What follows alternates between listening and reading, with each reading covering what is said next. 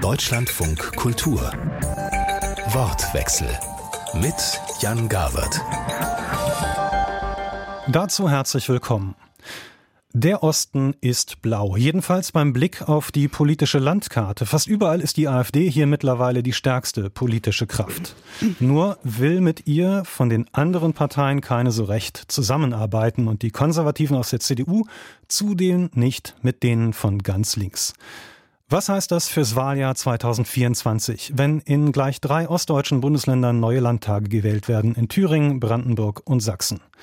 Wahljahr 2024 wird der Osten unregierbar, fragen wir deshalb in diesem Wortwechsel. Und das sind meine Gäste. Bundestagsvizepräsidentin Katrin Göring-Eckardt von den Grünen. Guten Tag, ich grüße Sie. Ratsch Kollmorgen, er lehrt Soziologie an der Hochschule Zittau-Görlitz. Hallo, Herr Gabert. Und Sören Vogt, er ist Unionsfraktionsvize im Sächsischen Landtag. Hallo in die Runde. Auch Ihnen dreien herzlich willkommen. Frau Göring-Eckardt, wie fühlt sich das an, Politik zu machen, die der AfD hilft? Also es, ich mache nicht Politik, die der AfD hilft und wir machen das auch nicht, sondern es geht äh, darum, Politik zu machen, die unser Land so vorbereitet für die riesigen Veränderungen, die stattfinden werden, äh, dass es funktioniert. Und ich weiß wohl, dass Veränderungen viele Leute unter Stress setzen und äh, dass diejenigen, die keine friedliche Revolution gemacht haben, in Ostdeutschland, äh, auf Ostdeutschland blickend manchmal denken, oh, warum sind die nicht bereit, weitere Veränderungen äh, zu wollen? Frau Göring-Eckert, die Unzufriedenheit mit der Bundesregierung gibt weiterhin der AfD Auftrieb, vor allem in den drei östlichen Ländern, in denen im Herbst die Landtagswahlen stattfinden. Das sind nicht meine Worte, das ist nicht meine Einschätzung, sondern das ist die vom Umfrageinstitut Forsa in dieser Woche. Teilen Sie das denn? Nein, ich teile das nicht, äh, weil ich glaube, dass dieser Bezug, also bei allen Fehlern, die gemacht werden und den Unzufriedenheiten, das merken Sie ja, die bei mir selber, bei vielen in unserem eigenen Laden selber äh, da sind, dass es darum nicht geht, sondern es mhm. geht darum, dass große Veränderungen stattfinden. Und nicht, weil wir das wollen, weil ich das will, weil das irgendwie meine Partei wollen würde oder die Ampelkoalition wollen würde, sondern weil sie da sind. Herr Vogt, ich habe eben bei der Forsa-Analyse einen Satz weggelassen. Das ist natürlich nicht redlich, deswegen liefere ich den auch nach. Forsa schreibt nämlich zu dem Thema Frust und Unmut. Davon profitiert nach wie vor die Union mit Friedrich Merz kaum. Warum ist das so? Naja, ähm, das ist ja nur die halbe Wahrheit. Also ähm, wenn man sich die ähm, Umfrageergebnisse aktuell anschaut und sie ins Verhältnis zu den Bundestagswahlen setzt, dann ist erstmal eines äh, deutlich zu erkennen, die drei Ampelparteien haben 20 Prozent verloren. Die stehen aktuell zusammen bei 31 Prozent. Die CDU hat 7 Prozent äh, gewonnen. Das ist äh, ein gutes Stück. Aber was eben auch dort deutlich wird, dass die AfD ihr Wahlergebnis von 10 auf knapp 22 Prozent äh, mehr als verdoppelt hat. Und das ist ganz deutlich zu sehen, dass ähm, die Menschen in diesem Land mit der Arbeit und mit der Außendarstellung äh, der Bundesregierung einfach nicht zufrieden sind. Und das muss man zur Kenntnis nehmen. Mehr als verdoppelt haben Sie gesagt, aber Friedrich Merz war ja mal angetreten, die AfD zu halbieren. Ja, richtig. Also insofern ähm, ist das natürlich ähm, ein Ziel. Ähm, wir sehen aber auch, wenn man in der Opposition ist, und die CDU ist im Moment in der Opposition, dann hat man natürlich wenig ähm, äh, Gestaltungsspielraum, um die, die Dinge, die aus CDU-Sicht natürlich auch verändert werden müssen, auch zu verändern. Insofern äh, sind wir natürlich auch so ein Stück, ja, mit im, in, der, in der Schleife, äh, dass man das zu kommentieren hat, was die Bundesregierung im Moment äh, tut. Und ähm, uns gelingt es im Moment noch nicht, äh, die Menschen davon zu überzeugen, dass die CDU ähm, die besseren Argumente und die besseren Konzepte im Moment hat, weil wir es einfach nicht im Moment zeigen können. Herr Kollmorgen, wir haben es gerade gehört, äh, auch von der äh, CDU, von Herrn Vogt gibt es die Einschätzung, äh, Unzufriedenheit und Unmut, das kommt, dieser Frust, der kommt äh, von der Bundesregierung, ähm, weil sie sozusagen nicht ordentlich regiert. Frau Katrin Göring-Eckardt hat das, äh, hat das mit den Herausforderungen der Zeit begründet, dass die Menschen im Moment einfach vor vielen Herausforderungen stehen, die diesen Frust und diesen Unmut mh, hm, begründen. Aber sie hat eben auch gesagt, das passiert in einem Teil Deutschlands, wo die Menschen sich die Freiheit ja erkämpft haben. Und äh, mein erster Impuls, als ich diese blaue, blau eingefärbte Landkarte mhm. gesehen habe mit den AfD-Wahlergebnissen, mein erster Impuls war, boah, das ist die DDR, die gibt's ja, äh, die gibt's ja noch. Auf dieser Karte wählen die Leute, wählen die Bürger im Osten die Freiheit jetzt gerade wieder ab, die sie sich 1989 erkämpft haben? Also e, erstens sollten wir noch mal ganz kurz äh, feststellen, dass die AfD wählen zu wollen und sie auch tatsächlich zu wählen zunächst mal auch ein Ausdruck von Freiheit ist, nämlich von demokratischer Freiheit, die Partei zu wählen, die man wählen möchte. Mhm. Äh, und äh, zu DDR-Zeiten, wie wir alle wissen, ging das nicht. Sicherlich ist es richtig, dass wir es in den östlichen Bundesländern mit einer spezifischen Konstellation zu tun haben. Also da könnte man jetzt auch weiter ausholen, was ich erstmal gar nicht machen will.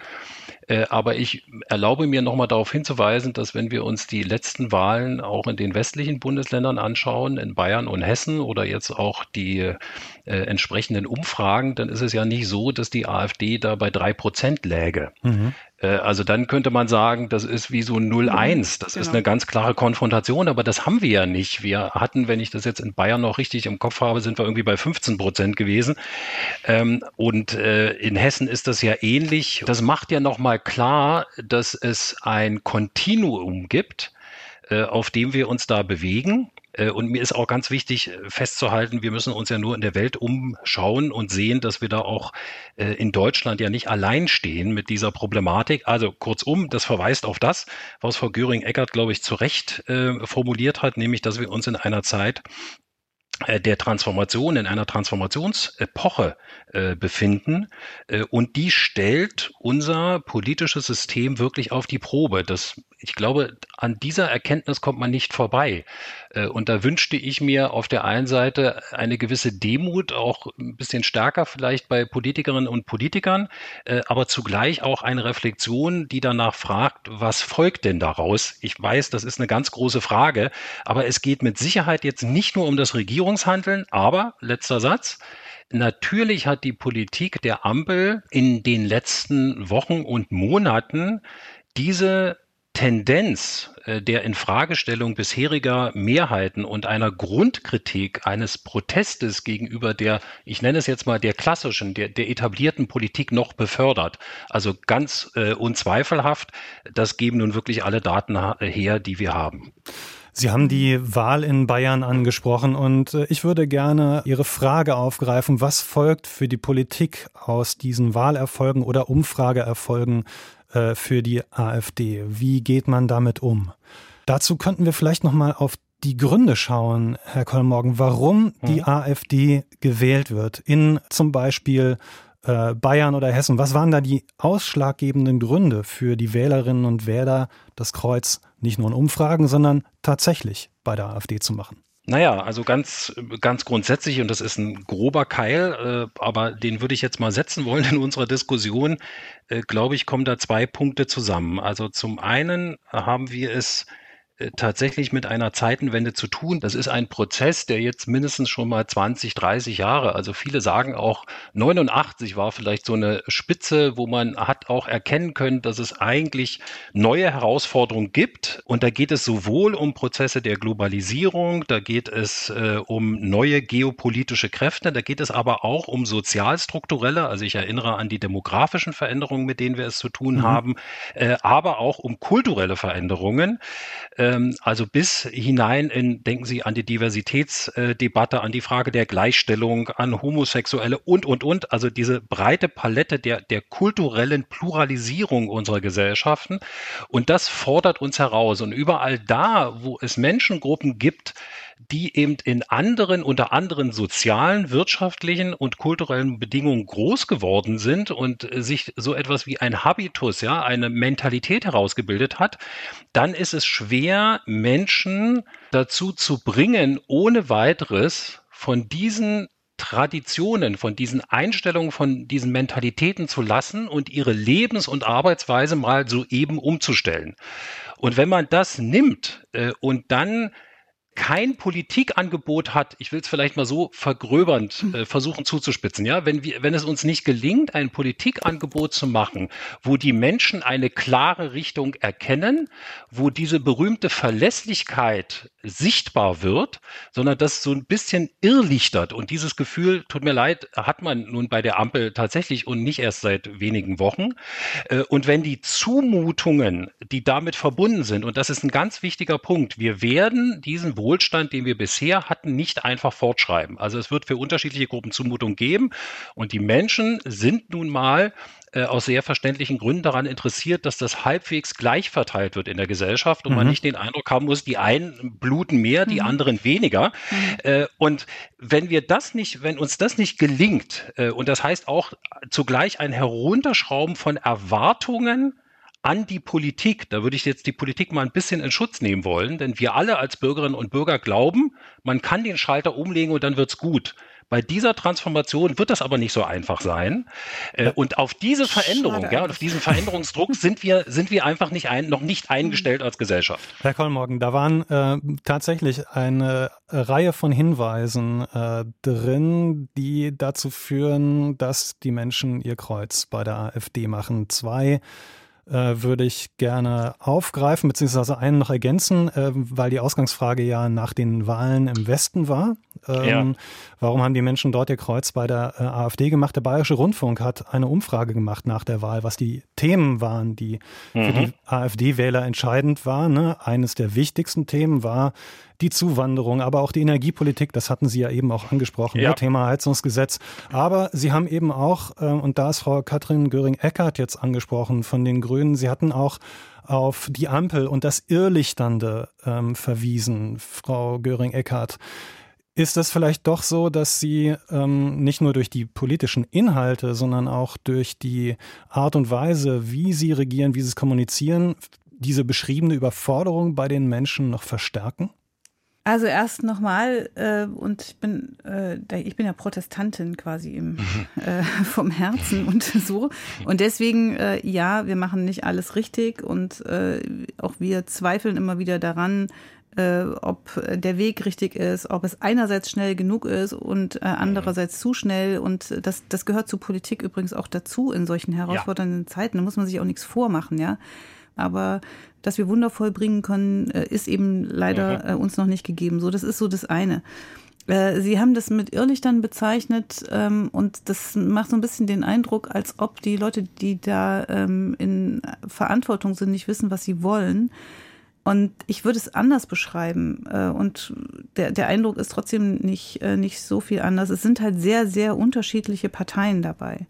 Und ähm, äh, vorhin hat Herr Vogt ja darauf hingewiesen, äh, wie das mit den Umfragewerten ist. Jetzt gehöre ich der Partei an, die da ziemlich stabil steht. Das hat äh, nicht damit zu tun, dass wir so besonders äh, die Tollsten sind. Sind wir natürlich, ist ja klar, ja. Aber äh, es hat auch damit zu tun, ähm, dass die die Wählerschaft von Bündnis 90 Die Grünen eben eher bereit ist, äh, Veränderungen anzunehmen und das auch wollen und, und von Herzen wollen und auch wissen, dass das äh, Stress macht und so. Also deswegen, ja, da ist was dabei. Ich würde aber, ich warne so ein bisschen davor, jetzt zu sagen, die Ampel ist schuld. Das geht dann ganz schnell mit in die Politik ist schuld. Sie haben gerade die Wahl in Westdeutschland angesprochen. Hessen hatte und hat einen ähm, äh, CDU-Landrat, ähm, äh, sage ich schon, das ist ja hervorragend, ein, CDU-Ministerpräsident in Sachsen auch und, äh, und da, da sind die Ergebnisse ja auch nicht äh, so besonders schön. Ich würde gerne aber vielleicht mal ähm, auf das, was Herr Kolmorgen gesagt hat, mit so, mit so drei äh, Punkten eingehen, wenn ich darf. Das eine ist die Frage der Freiheit, die wir uns erkämpft haben 1989. Ich gehörte auch zu denen, wo damals nicht klar war, wenn ich jetzt losgehe, komme ich abends nach Hause oder bin ich abends im Gefängnis. Und dieses äh, Gefühl, sich die Freiheit erkämpft zu haben, bedeutet heute, dass wir sie, die Freiheit, die Demokratie auch jeden Tag verteidigen müssen. Und zu Recht haben Sie darauf ja verwiesen, dass äh, dazu auch gehört, dass man wählen kann, wie man will. Ja, ist so, ist auch äh, gut so. Ähm, wer die AfD wählt, wählt aber natürlich eine Partei, die Freiheiten einschränken will. Ja, aber Frau Göring-Eckert, äh, da haben auch, um nochmal bei der Wahl in Bayern zu bleiben, äh, ein ganz großer Anteil, nämlich 85 Prozent der AfD-Wähler gesagt, es ist mir egal, mhm. dass die AfD äh, ja. als rechtsextrem äh, gilt, solange sie die richtigen Themen anspricht. Weiß also Sie lösen, Sie lösen mhm. offenbar, Sie lösen offenbar die Probleme der Leute nicht und deswegen gehen die zur AfD. Mhm. Ähm, ja, weil die AfD natürlich äh, für diese, also sind ja auch keine Mehrheiten, das ist mir auch wichtig, ja, es sind mhm. äh, keine mhm. Mehrheiten, Mehrheiten haben immer noch andere Parteien äh, zusammen.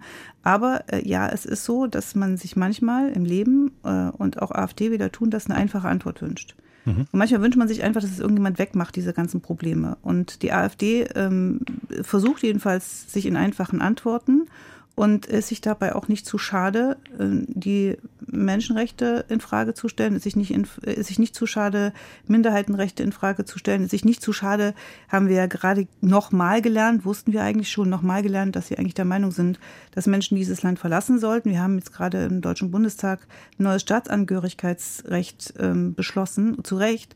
Ich wollte einen zweiten Punkt ansprechen, nämlich den Ausgleich. Also wir haben, wir erleben immer mehr, ich erlebe immer mehr, dass äh, Menschen mir begegnen, die sagen, ich habe folgendes Problem, du bist die Politik und bitte löst das jetzt für mich. Und mhm. ich sage dann, nee, das ist nicht meine Aufgabe, dein Problem zu lösen, sondern meine Aufgabe ist es, die Probleme der gesamten Gesellschaft unseres Landes im Blick zu haben, am besten auch noch die der kommenden Generationen und da einen Ausgleich zu schaffen. Ich bin nicht die Dienstleisterin für dein Problem und übrigens deine Nachbarin war gerade bei mir, die wollte genau das Gegenteil von dem, was du wolltest. Und das Herr ist auch Demokratie gehört eben auch dazu. Herr Letzter Punkt, wenn ich noch auf die ja, Zumutung, aber kurz bitte. auf die Zumutung eingehen darf, weil ich glaube, das stimmt. Da ist da in, in, dem Wort ist ja das Wort Mut auch drin, ja. Und mhm. es wird nicht so sein, dass wir irgendwie einfach smooth irgendwie doch so weiterleben können wie bisher. Aber es geht dabei darum, dass es eben gerecht zugeht und dass mhm. zum Beispiel die Superreichen eben auch einen super Beitrag dazu leisten. Das ist heute noch nicht der Fall. Okay, jetzt machen wir das Thema Erbschaftssteuer oder Spitzensteuersatz nicht auf, sondern gehen zurück auf Ihre mhm. Begegnung, die Sie beschrieben haben, Frau Göring-Eckardt, mit ähm, den Wählerinnen und Wählern, die Ihnen sagen, du musst jetzt hier mein Problem lösen. Da haben Sie gesagt, ich bin nicht deine, ne, der einzelne Wähler, die einzelne Wählerin, deine Problemlöserin. Herr Vogt, wie erleben Sie das, ähm, wenn die Leute auf Sie zukommen? Ist das auch eine, eine Herausforderung, dass Sie angesprochen werden, genau mein Problem lösen und wenn das nicht gelöst wird, dann sind Sie der Politiker, nicht der, den ich haben will? Also ich habe sehr gute Erfahrungen damit äh, gemacht, dass es ganz wichtig ist, den Leuten erstmal zuzuhören und ihnen äh, Gelegenheit zu geben, ja, sich auch mal Dinge von der Seele zu reden. Und dann Absolut. kommt man im Gespräch ähm, noch einem Stück auf, der, auf das Kernproblem. Und ähm, oftmals ist es so, und äh, Frau Göring-Eckardt hat das auch gesagt, dass wir vor der großen Herausforderung stehen, auf der einen Seite das individuelle Interesse zu berücksichtigen, zu schauen, wie wir dort äh, helfen können. Auf der anderen Seite spüre ich aber auch immer wieder, dass einerseits Politik suggeriert, sie könnte alles lösen. Also diese Vollkasko-Mentalität. Dann kommt die Politik, ich sage das bewusst mal so, die Politik und sagt, ähm, weil wir jetzt CO2 einsparen äh, wollen und müssen, ähm, müssen wir das Heizungsgesetz machen. Das führt dazu, dass meine Nachbarin, 85 Jahre, der Mann im vergangenen Jahr gestorben, äh, über die Straße kommt und sagt, Sören, was soll ich machen mit meinem alten Haus? Dann sage ich, Gisela, gar nichts. Du machst gar nichts mit deinem Haus. Du hast die alte Heizung drin und die lässt du auch drin. Und das Hab sind solche Sachen, Nachbarn übrigens die, auch gesagt. Genau, ne, das sind solche Sachen, die die Menschen einfach äh, äh, verunsichern, dass die, die Bauwirtschaft äh, brach liegt, weil nicht geklärt ist, wie, wie äh, Wohnungsbau beheizt werden soll, ne? weil eben dort Dinge übergestülpt wird. Und das ist etwas, äh, wo man auf der einen Seite Freiheit ein, einschränkt und auf der anderen Seite aber äh, ja, den Menschen weismachen will, dass man mit einem Gesetz, wie auch immer, mit einer Lösung, äh, so äh, das Problem für alle löst. Und das funktioniert so nicht. Also man wird äh, diese notwendigen, das sehe ich auch so, Anpassungsprozesse in unserer Gesellschaft nur dann erfolgreich hinbekommen, ähm, wenn man die Menschen mitnimmt und wenn man sie auch äh, so ein Stück, ein Stück äh, frei arbeiten lässt. Die Menschen sind klug, die Menschen sind äh, auch motiviert, die wissen auch, was sie wollen. Ähm, sie wollen nur nicht bevormundet werden. Und das führt dazu, das spüre ich immer wieder, dass die sagen, äh, wir hatten das bis 1990, diese Bevormundungen gehabt. Wir wollen das nicht wieder. So, da haben Sie jetzt beschrieben, Herr Vogt, wie Sie sozusagen in Sachsen mit den Themen der Bundespolitik äh, zu tun haben. Ne? Sie haben die Überforderung oder die Zumutung, je nachdem, wie man es äh, denn sehen will, äh, beschrieben, aber auch eine Mentalität, Vollkasko-Mentalität, äh, haben Sie gesagt, Herr Kollmorgen. Habe ich nicht, Entschuldigung, muss ich reingrätschen, habe ich nicht nur für Ostdeutschland ges äh, hm. gesehen. Hm. Politik äh, vermittelt den Eindruck, ja. alles und jedes Problem, mhm. egal im Norden, Süden, Osten und Westen lösen zu können. Es, man muss sich aber einfach eingestehen, dass Politik nicht jedes Problem lösen kann, sondern dass man auch eine starke Gesellschaft braucht, dass man Wirtschaft braucht, mhm. dass man Unternehmer braucht, gesellschaftliches Engagement braucht, Ehrenamt braucht, Familienzusammenhalt braucht, Vereine, ne, Kirchen, dass die alle Teil dieser Gesellschaft sind. Und da muss man ganz einfach sagen, wer kann welche Aufgabe am besten äh, auch übernehmen und ausfüllen. Es muss nicht immer die Politik sein. Vielen Dank für den äh, Widerspruch, Herr Vogt. Ich würde trotzdem mal bei der Frage zumindest in der Richtung bleiben ähm, an mhm. Herrn Kollmorgen. Ist denn dieser mhm. Anspruch an den Staat, Probleme zu lösen, äh, vielleicht im Osten etwas stärker ausgeprägt? Wäre das eine Erklärung dafür, warum die AfD mhm. auch so erfolgreich ist? Äh, ja, also ich würde gerne mal zwei Punkte nennen oder zweieinhalb. Äh, vorher aber noch die Bemerkung machen, dass das ein Punkt war, Herr Vogt, den ich ja versucht habe schon anzusprechen. Also insofern auch danke, dass Sie das nochmal bestätigt haben, dass wir aufpassen müssen, Stichwort äh, Vollkasko oder Anspruchshaltung. Ich glaube, dass Politik sich dem auch kritisch widmen muss. Und Frau Göring-Eckert hat ja völlig zu Recht gesagt, es gibt eben auch gerade bei spezifischer Interessenverfolgung einen Punkt, wo Politik, Politikerinnen und Politiker sagen müssen, nee, du, das ist nicht meine Aufgabe. Ich will nur ergänzen, dass unangenehmerweise viele Politikerinnen und Politiker auch daran leiden, dass sie glauben, dass sie das entweder könnten oder meinen, sie müssten das kommunizieren, weil sie sonst nicht gewählt werden. Ne? Jetzt aber äh, zu Ihrer Frage. In der Tat bin ich überzeugt, dass die Ostdeutschen da eine spezifische Kultur mitbringen, äh, die sie noch anfälliger macht gegenüber den Versprechen und äh, also sowohl den programmatischen Äußerungen, aber auch insgesamt dem Auftreten, dem rechtspopulistischen, zum Teil auch rechtsextremistischen Auftreten der AfD. Und ich habe gesagt, zweieinhalb Punkte würde ich gerne erwähnen. Das eine ist in der Tat dieses Gepäck aus dem Staatssozialismus, äh, Staatssozialismus also ich habe das mal staatssozialistischen Populismus genannt, weil auch die DDR-Gesellschaft ja davon geprägt war, dass man auf der einen Seite den Staat sehr kritisch und seine Akteure sehr kritisch gesehen hat, also bis hin auch zur vollständigen Ablehnung. Und das waren, wie wir alle wissen, nicht so wenige, also was immer sie ansonsten in der Öffentlichkeit gesagt haben. Aber zugleich wurde der Staat adressiert als eine allzuständige Instanz für das Lösen von Problemen. Und das lag ja offensichtlich auch daran, nicht nur, dass der Staat erklärt hat, er wäre diese Instanz, sondern auch daran, dass wir eben keine lebendige, freie Zivilgesellschaft hatten und keine plurale Parteienlandschaft. Und das ist tief eingewachsen in ein Selbstverständnis des politischen Prozesses.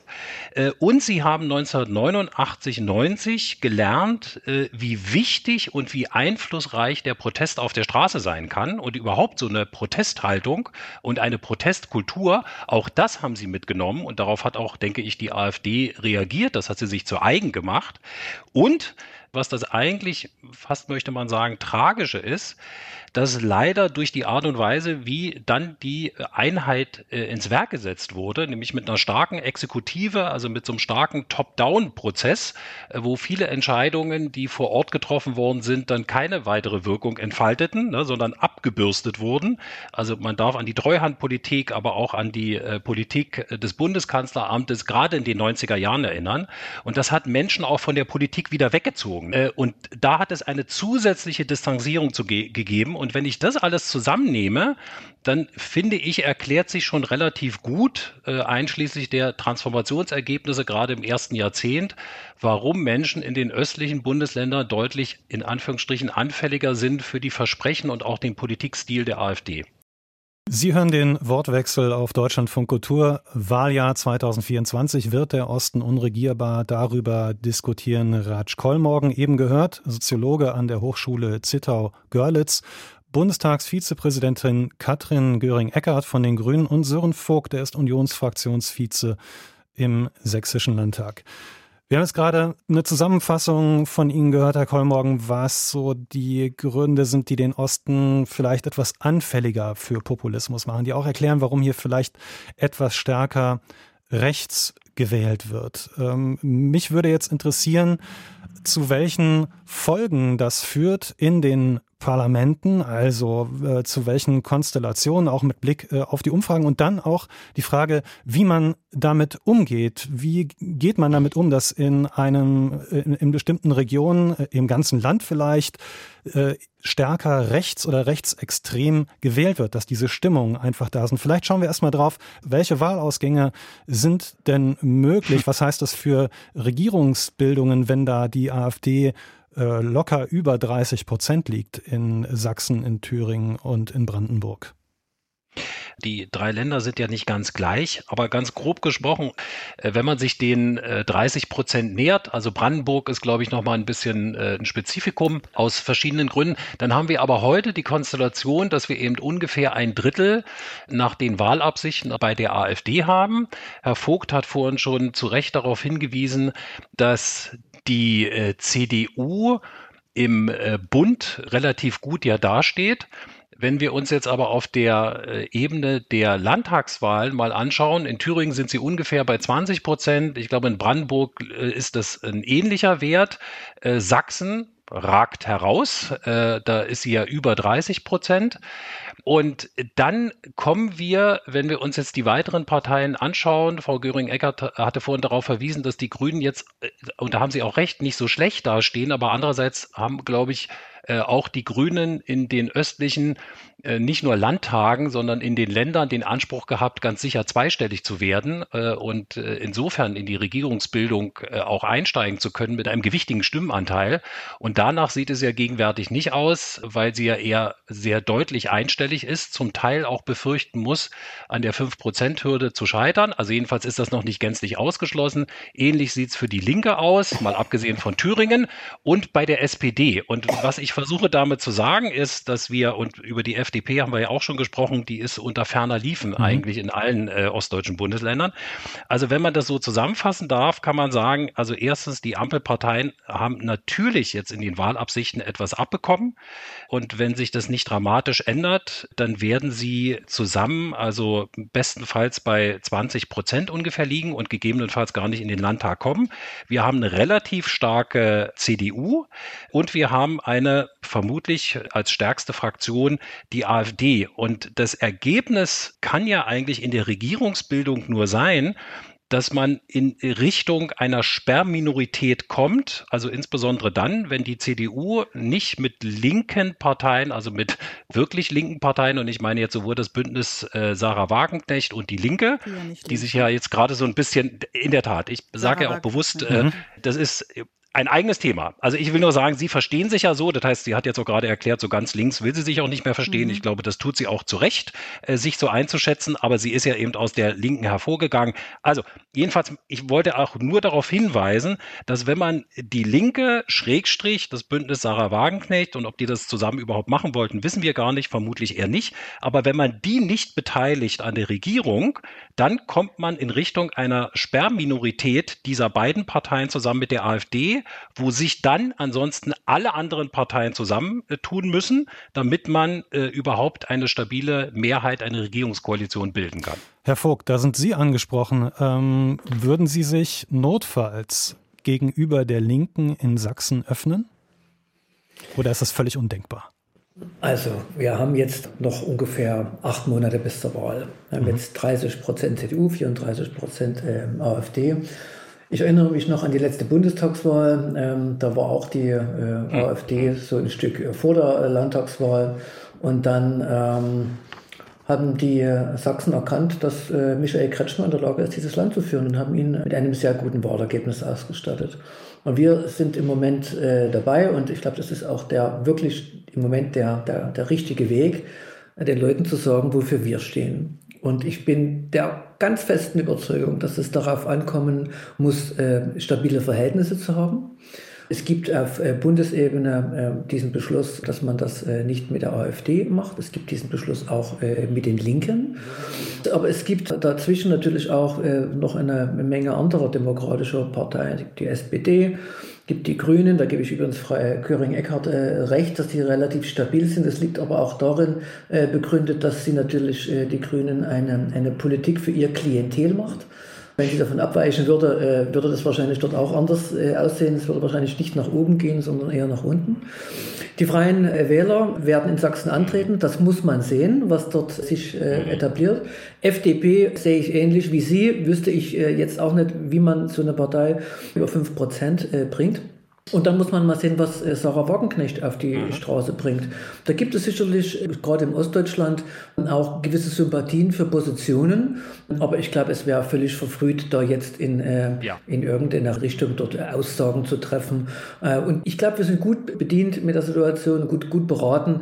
Wir sagen, wir setzen unsere Punkte um zeigen, wofür wir stehen, schärfen auch das Profil noch etwas. Das ist natürlich im Rahmen so einer Dreierkonstellation die keine Liebesheirat war. Ne? Das war Pragmatismus, auch nicht ganz so einfach, für alle drei Partner nicht. Ich glaube, von äh, Dreierkonstellation kann auch Frau äh, Göring-Eckert ein Lied singen im Bund, wie einfach oder schwierig es ist, da die Themen genau. äh, durchzubringen. Sie sind ein bisschen ausgewichen der Frage, ob Sie jetzt mit der Linken ähm, zusammenarbeiten wollten. Ich lese das eher so als Nein. Die Beschlüsse äh, bleiben bestehen. Aber bleiben wir mal bei der Union in Sachsen. Also Ihnen gelingt äh, ja auch nicht, die AfD klein zu halten. Das äh, haben wir ja schon beschrieben gehabt. Und vielleicht hilft es mal drauf zu schauen, welche anderen Ideen es noch gibt, äh, mit der AfD umzugehen. Da hat sich zum Beispiel der Soziologe Werner Patzelt zu geäußert. Es ist nun einmal empirisch so, dass es in unserem Land nicht nur Linke und Mittige gibt, sondern auch Rechte gibt. Jahrzehntelang hat die CDU für unser Land einen sehr wichtigen Integrationsbeitrag dadurch geleistet, dass sie auch die Heimstatt von Rechten sein wollten. Sie hat so weit nach rechts ausgegriffen, dass für unanständig Rechte, Rechtsradikale im Grunde nur Schmuddelparteien wie die NPD oder die DVU geblieben sind. Seitdem die CDU keine Partei auch von Rechten mehr sein will, Seitdem liegt hier politisches Gelände brach und auf diesem Gelände hat die AfD Wurzeln geschlagen und gedeiht im Osten ziemlich prächtig. Der Politikwissenschaftler Werner Patzelt war das. Das hat er meinen Kollegen vom Deutschlandfunk im Juli in einem Interview gesagt. Herr Vogt, hat er recht? Na, er hat äh, in dem einen Punkt recht, ich kenne äh, Werner Patzel schon ein paar Jahre und äh, er ist ja auch bekannt für äh, die eine oder andere auch eher sehr pointierte Aussage äh, in die eine oder andere Richtung, ja, sage ich jetzt mal sehr diplomatisch, äh, dass wir natürlich diesen, diesen Trend haben als Volkspartei, dass man ja, einem konservativen Lager, ich will mal gar nicht von dem rechten Lager reden, aber einem konservativen Lager, äh, glaube ich, zu viel Luft gelassen haben. Äh, dass man auch bei bundespolitischen Ausrichtungen äh, geschaut hat, wir sind die Mitte und äh, man es wahrscheinlich auch ein Stück unterschätzt hat, dass sich äh, rechts von der Union dort eine politische Partei ähm, ernsthaft auch äh, etablieren kann. Insofern ist das, glaube ich, richtig und wenn man diese beiden aktuellen Wahlumfragen in Sachsen für die AfD und für die CDU zusammenzählt, dann sind das zwei Drittel der Wähler, die, ich sage das jetzt mal so äh, unsauber, in der Mitte konservativ unterwegs sind. Ne? Die klare Trennung gibt es natürlich, aber das ist eine Situation, die muss ich natürlich äh, aufnehmen und mit der muss ich umgehen. Und insofern ähm, glaube ich, dass es äh, richtig ist, konservative Positionen zu besetzen Gleichzeitig aber auch zu sagen, äh, die CDU hat soziale Wurzeln und natürlich äh, geht es auch um liberale Positionen und natürlich haben wir auch grüne Themen, die wir bearbeiten müssen. Ich sage mal, wir sind uns äh, ja völlig einig, klares Wasser, saubere Luft, das, das wollen wir alle haben. Ne? Die Frage ist nur, wie bringt man alles unter einen Hut, wie kann man damit umgehen, um auf der einen Seite zu sagen, es ist äh, die notwendige Entwicklung in der Gesellschaft, aber auf der anderen Seite ist es auch Erhalt der, der Schöpfung. Ja? Und viele Punkte, die wir jetzt gerade äh, diskutieren und die die AfD besetzt, ja, die hat auch die CDU in den äh, vergangenen Jahrzehnten ja teilweise auch selber, äh, selber besetzt, diese Punkte. Äh, ich habe manchmal den Eindruck, äh, man, man schämt sich äh, heute so ein kleines Stück äh, dafür, Positionen vor 20 Jahren ver vertreten zu haben. Das ist aber gar nicht nötig. Und ähm, wie gesagt, ich glaube, es tut uns gut zu sagen, für was wir stehen, auch ganz klar zu machen, für was wir nicht stehen aber dann äh, gerade den Menschen eine politische Heimat äh, zu geben, die eben eigentlich gar nichts gar nicht rechts sind, sondern die nur sich konservativ vertreten äh, sehen wollen. Und ich glaube, da hat die CDU noch ein Stück Raum, sich zu betätigen, ohne natürlich äh, auf der linken Seite äh, allzu viel Luft zu lassen. Das ist ja immer die große Herausforderung. Ne? Hm. Widerspruch von Frau Göring-Eckardt? Ja. Also ganz ehrlich, ähm, Herr Vogt, ich äh, bin jetzt so ein bisschen in der Rolle, dass ich jetzt die CDU verteidigen will und ihr konservativ sein. Ich mache es aber trotzdem, weil äh, das hat nichts mit dem zu tun, das konservativ sein, die Bewahrung der Schöpfung, von der Sie gerade geredet haben, das Bewahrende überhaupt. Da geht es um Werte, da geht es um Zusammenhalt der Gesellschaft, da geht es darum, dass man sehr viele verschiedene Interessen unter einen Hut bringen will. Da geht es um Menschenwürde, um unser Grundgesetz, um alles das. Und alles das stellt die AfD in Frage. Die ist gesichert rechtsextrem, das hat der Verfassungsschutz uns ja gesagt, und es hat nichts mit konservativ zu tun. Sicherlich gibt es Wähler der AfD, ich habe Handwerker kennengelernt, die gesagt haben, das machen wir jetzt einfach mal, wo ich sagen würde, ne, natürlich sind die nicht rechtsextrem, aber jeder weiß es heute, dass er eine rechtsextreme Partei vor sich hat. So. Und deswegen ganz klar, äh, das sind nicht zwei irgendwie konservative Parteien. Die CDU ist eine konservative Partei und wir streiten uns in vielen Fragen und haben in anderen Fragen, äh, finden wir auch gemeinsame Wege. Ja, aber das ist die AfD nicht und deswegen ist es so wichtig, klar zu sagen, was den Unterschied ausmacht und was die Trennung ausmacht. Und ich finde, sollten wir auch unseren gemeinsamen Bürgerinnen und Bürgern sagen, in, in den ostdeutschen Ländern, in den westdeutschen natürlich auch. Und deswegen einmal noch auf das, äh, was, was vorhin gesagt worden ist, an zwei Stellen. Herr Fuchs, Sie haben ja gesagt, es geht nicht um Bevormundung. Da bin ich völlig bei Ihnen. Irgendwie der Letzte, der mir was sagen wollte, war mein Vater und Erich Honecker und beide sind damit gescheitert. Und deswegen ist das irgendwie so ein Vorwurf, den ich so gerne höre. Aber in dem Bevormunden, was Sie sagen, ist ja auch dieses Vor drin und ich glaube, es geht um Vorsorge. Also ich habe ja gerade reingerufen, ich habe das meinem Nachbarn auch gesagt, er soll erstmal seine Heizung da zu Ende fahren, aber dann muss natürlich auch Gisela und, äh, und mein Nachbar müssen irgendwie noch die Kosten bezahlen können. Und wir wissen halt, dass Gas und alle fossilen Rohstoffe werden wahnsinnig teuer werden, weil sie nicht zur Verfügung stehen können und so. Und deswegen gehört es eben auch zur Politik dazu, dass man sagt, passt auf, ja, macht es jetzt wie von mir aus auch wie ihr wollt, aber ihr werdet es nicht mehr bezahlen können und als Gesellschaft haben wir eine Verpflichtung eingegangen. Ich habe da nicht mit regiert, leider, aber wir haben halt Abkommen unterschrieben weltweit, dass wir diese Erde nicht weiter verfeuern können und deswegen müssen wir uns da auch auch halten. Das gilt eben auch für alle.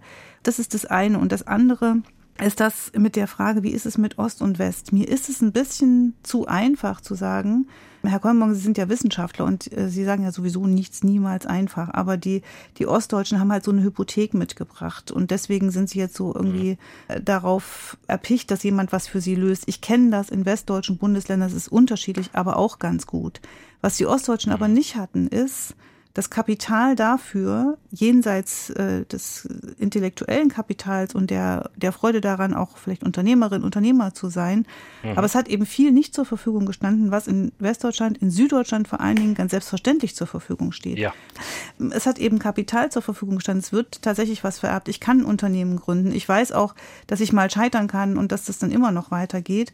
Das haben wir in Ostdeutschland so nicht. Und bevor ein Investor gefunden wird für etwas, ist es eben total schwierig. Deswegen sagt ja, Anführungszeichen, die Politik auch, das wollen wir stützen, das wollen wir unterstützen, wir wollen Ansiedlungen unterstützen. Braucht man in Süddeutschland so mhm. nicht, wird leider trotzdem gemacht, weil dann Ministerpräsidenten kommen und sagen, wir aber auch und Standortsicherung und so. Mhm. Also ich glaube, da, da ist schon noch ein weiterer Unterschied, den wir nicht äh, kleinreden sollten. Und es gibt eben auch eine Enttäuschung. Das Wirtschaftswunder ja. in der alten Bundesrepublik hat damit zu tun gehabt, dass es allen immer besser ging. Ja. Und wir haben äh, nach 89 die Situation gehabt, dass es allen immer besser ging. Das stimmt schon. Also auch übrigens sozial, was Einkommen angeht, was Möglichkeiten angeht, was die Freiheit angeht. Aber dass sie das Gefühl hatten, sie haben Sicherheit verloren. Und diese Sicherheit verloren haben, das ist äh, die Aufgabe mhm. von Politik, ja, aber da bin ich bei allen, die gesagt haben, auch eben von der gesamten Gesellschaft. Und jetzt sind wir ja im Kleinteiligen bei der Frage, wie kann man eigentlich eine Regierung bilden? Und ich bin da völlig bei Herrn Vogt. Jetzt lass uns mal gucken, wer kann eigentlich was beitragen und was liefern. Und jede Partei sagt jetzt, was sie beitragen kann und will.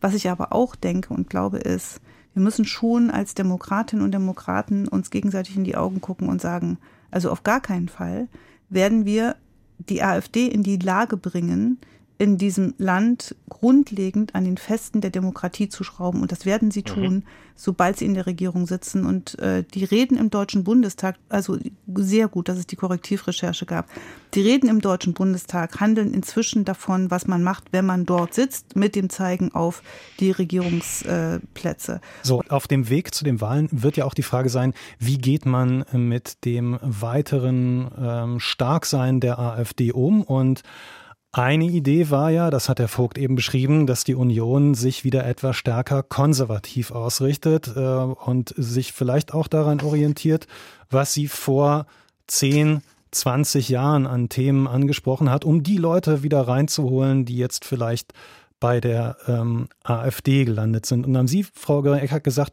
das ist eine klar rechtsextreme, eine gesichert rechtsextreme Partei. Hat der Verfassungsschutz mit gesagt, dem, ich habe das nur zitiert. Sie haben das zitiert, genau. genau. Ja. Äh, mit denen arbeitet man auf keinen Fall zusammen. Aber die Leute, die da drin sind, Frage an Herrn Kollmorgen, ist das für Sie auch eine insgesamt gesichert rechtsextreme Partei oder gibt es in der AfD Leute, von denen Sie sagen würden, mit denen kann man eigentlich schon zusammenarbeiten, die sind da, weil eben, wie das Herr Patzelt vorhin im Otto mhm. beschrieben hat, weil da sozusagen ein Angebot fehlt und dann flüchten die sich halt, in mhm. In diese Partei. Also ich würde mal Folgendes versuchen. Erstens äh, würde ich gerne sagen, dass die Ost- äh, und Westverbände äh, sich nach wie vor gehörig unterscheiden. Und ich wäre jetzt bei Herrn Vogt, gerade was dieses konservative und auch rechtskonservative Profil betrifft, da hat sie eben im Westen arg eingebüßt. Also manche Kolleginnen und Kollegen sprechen davon auch einem nationalen, nationalistischen Narrativ, ne, wo sich viele im Westen nicht mehr abgeholt fühlen, also in der CDU und deswegen auch bereit sind, im ärgsten Fall die AfD zu wählen.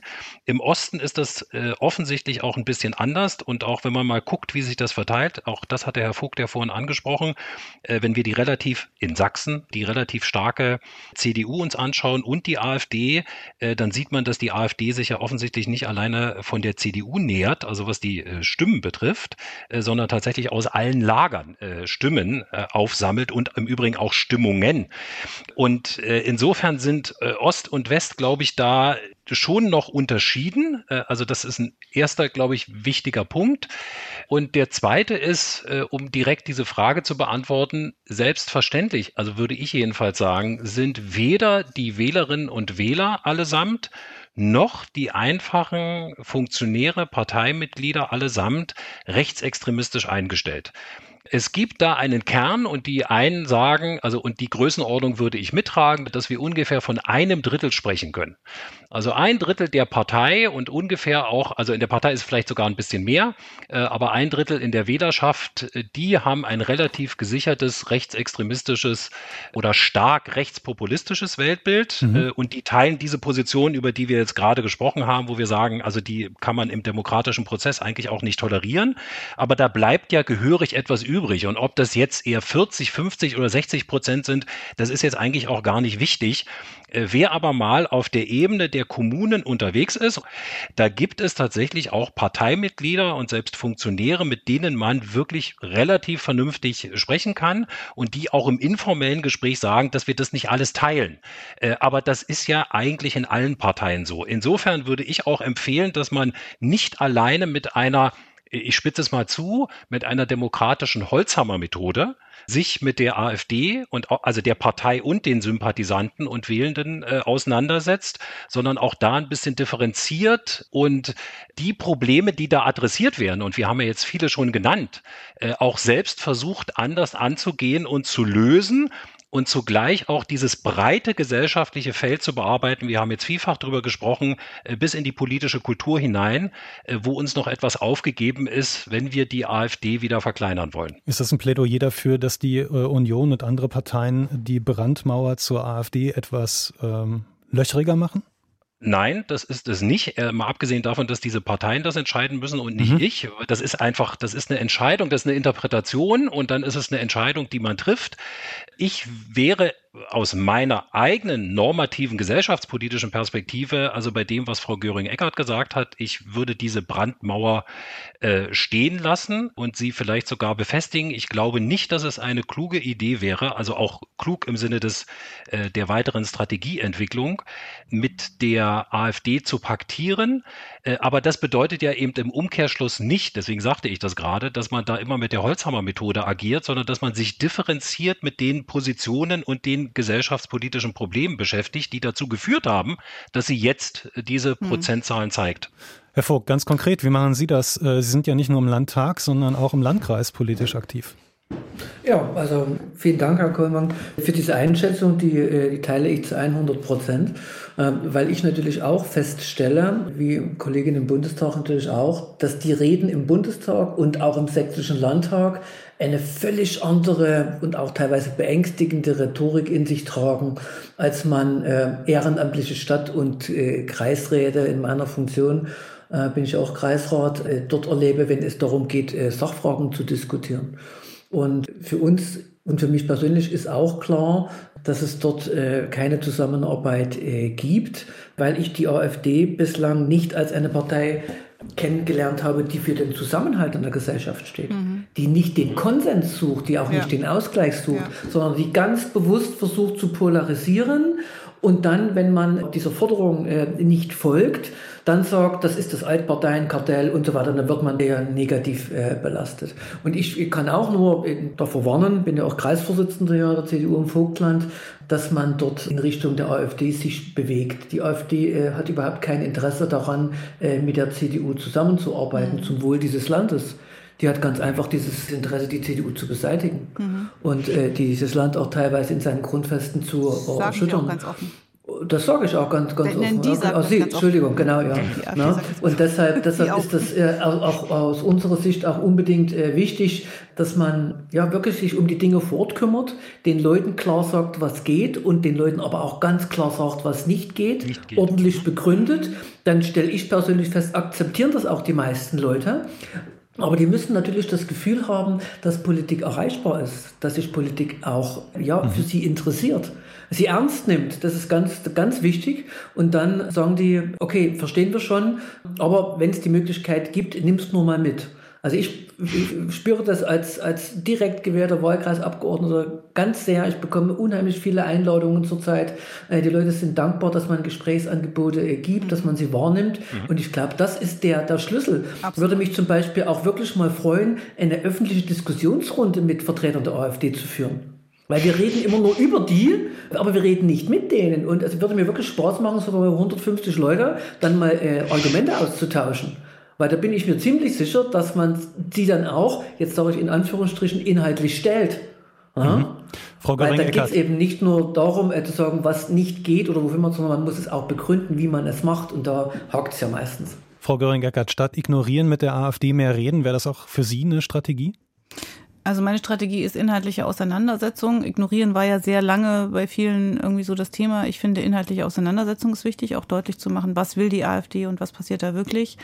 Ähm, ich habe äh, Diskussionen erlebt, wo AfD-Mitglieder, Funktionäre dabei gewesen sind, ohne dass man es vorher wusste.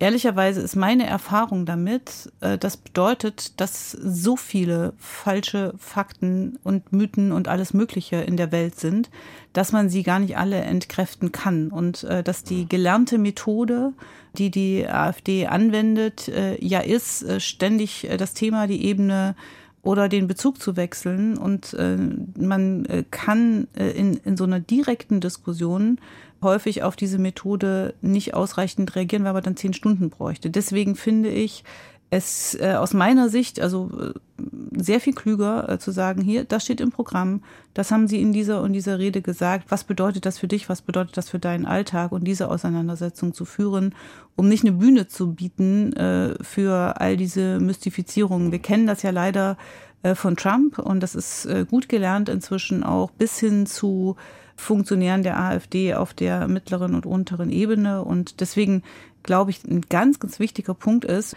dass wir sehr danach schauen, wo sind die eigentlich stark und wo ist äh, demokratische äh, Politik zu wenig unterwegs. Und aus meiner Sicht sind das die Klein- und mhm. Mittelstädte in Ost wie West. Und äh, wir erleben gerade wunderbare große Demonstrationen. Ich bin sehr, sehr gerührt davon. Sind auch deutlich mehr als, äh, als Bauern unterwegs waren, die sagen, wir stehen auf äh, für unsere Demokratie mhm. und, und gegen rechts. Mhm. Die finden in großen Städten statt, auch in kleineren und Mittelstädten bin ich sehr froh darüber. Das wird ja auch weitergehen, auch an diesem Wochenende.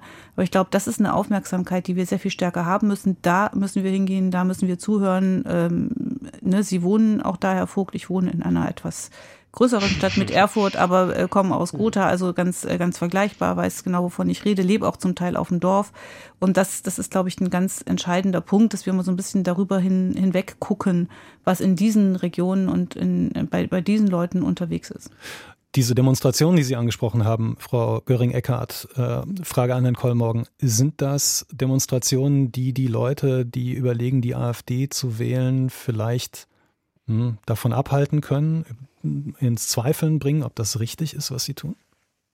Hm, das ist eine wirklich gute Frage. Ähm, und äh, als Sie anfingen, Ihre Frage zu stellen, dachte ich erst, Sie seien bei den Bauernprotesten. Äh, interessant, ne?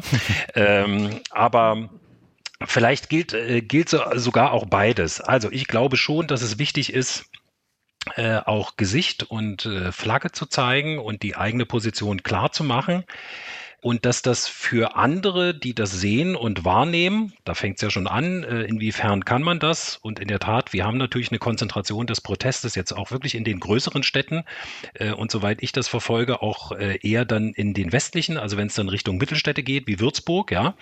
Im Osten Gera ist das hat Gera, in der Tat, in der Tat, in der Tat. Aber ja, ja, stimmt auch. Gut, auch Schwerin ist jetzt schon wieder die Landeshauptstadt. Ja, also ich versuche ja nur zu sagen, es ist nicht flächendeckend, das ist ja auch gar nicht erforderlich. Ich versuche eigentlich auch nur zu sagen, dass ich denke, dass wir uns darüber im Klaren sein sollten, dass es auf der einen Seite wichtig ist, dass die politische und die Zivilgesellschaft da artikuliert, wo sie steht, also die, die daran teilnehmen und es auch die anderen wissen lässt. Und das ist wichtig und ich würde nicht sagen, dass das nichts macht, äh, bestimmt nicht. Aber es ist auch klar, dass es ungleich wichtiger ist, dass man äh, auf der Ebene des politischen Alltagsgeschäfts, also so wie Herr Vogt das vorhin angedeutet hat und der auch Sie, Frau Göring-Eckert, dass man versucht, diese Probleme zu lösen, die die Leute ja dahin, also viele jedenfalls dahin getrieben hat, ihre Proteststimme bei der AfD zu setzen. Und zu erwarten, dass man mit Protest und Gegenprotest die Leute von der Wahl dann alleine in der Kabine, also der Wahl der AfD abhält, also das wäre, glaube ich, eine Erwartung, die nicht besonders realistisch ist. Zum Schluss würde ich Sie gerne bitten, den folgenden Satz zu beenden. Die AfD ist im Jahr 2025, Frau Katrin Göring-Eckert. Eine Partei, die keinen Einfluss auf äh, die Bundesländer und die Bundesrepublik Deutschland insgesamt hat und die keine Chance hatte, die Demokratie auch nur anzukratzen. Herr Vogt. Die AfD ist im Jahre 2025 ähm, bei weitem nicht so stark, wie sie in den Umfragen vorher großgeschrieben äh, wurde. Die Wählerinnen und Wähler haben äh, sich für das Land und für die Demokratie entschieden. Und Herr Kollmorgen? Die AfD wird auch weiter einflussreich sein, unabhängig davon, ob sie mit Teil der Regierung ist, wovon ich nicht ausgehe äh, für das Jahr 2025. Aber man kann offenkundig auch jenseits der Regierung als Partei einflussreich sein. Und die spannende Frage ist, was das eigentlich konkreter bedeutet in der Politik äh, der demokratischen Parteien. Vielen Dank an Sie drei, dass Sie heute bei uns im Wortwechsel waren. Bundestagsvizepräsidentin Katrin Göring-Eckert von den Grünen, Ratsch Kollmorgen, Soziologe von der Hochschule Zittau-Görlitz und Sören Vogt, Unionsfraktionsvize im Sächsischen Landtag. Wir haben in diesem Wortwechsel diskutiert über Wahljahr 2024. Wird der Osten unregierbar? Und auch Ihnen vielen Dank fürs Zuhören. Deutschlandfunk Kultur. Wortwechsel. Überall, wo es Podcasts gibt und in der DLF Audiothek.